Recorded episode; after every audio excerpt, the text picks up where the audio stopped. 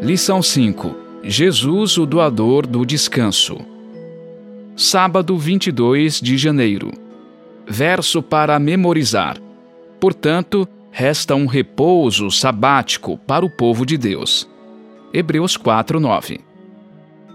Os capítulos de Hebreus 3 e 4 apresentam-no como aquele que nos dará descanso. Essa progressão faz sentido ao lembrarmos que a aliança davídica afirmava que Deus daria ao rei prometido e ao seu povo o descanso de seus inimigos.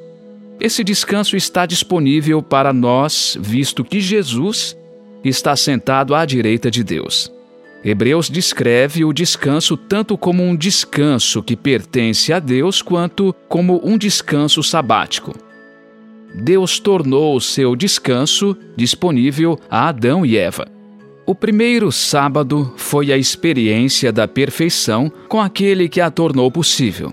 Deus também promete um descanso sabático, pois a verdadeira observância do sábado incorpora a promessa divina de trazer de volta essa perfeição.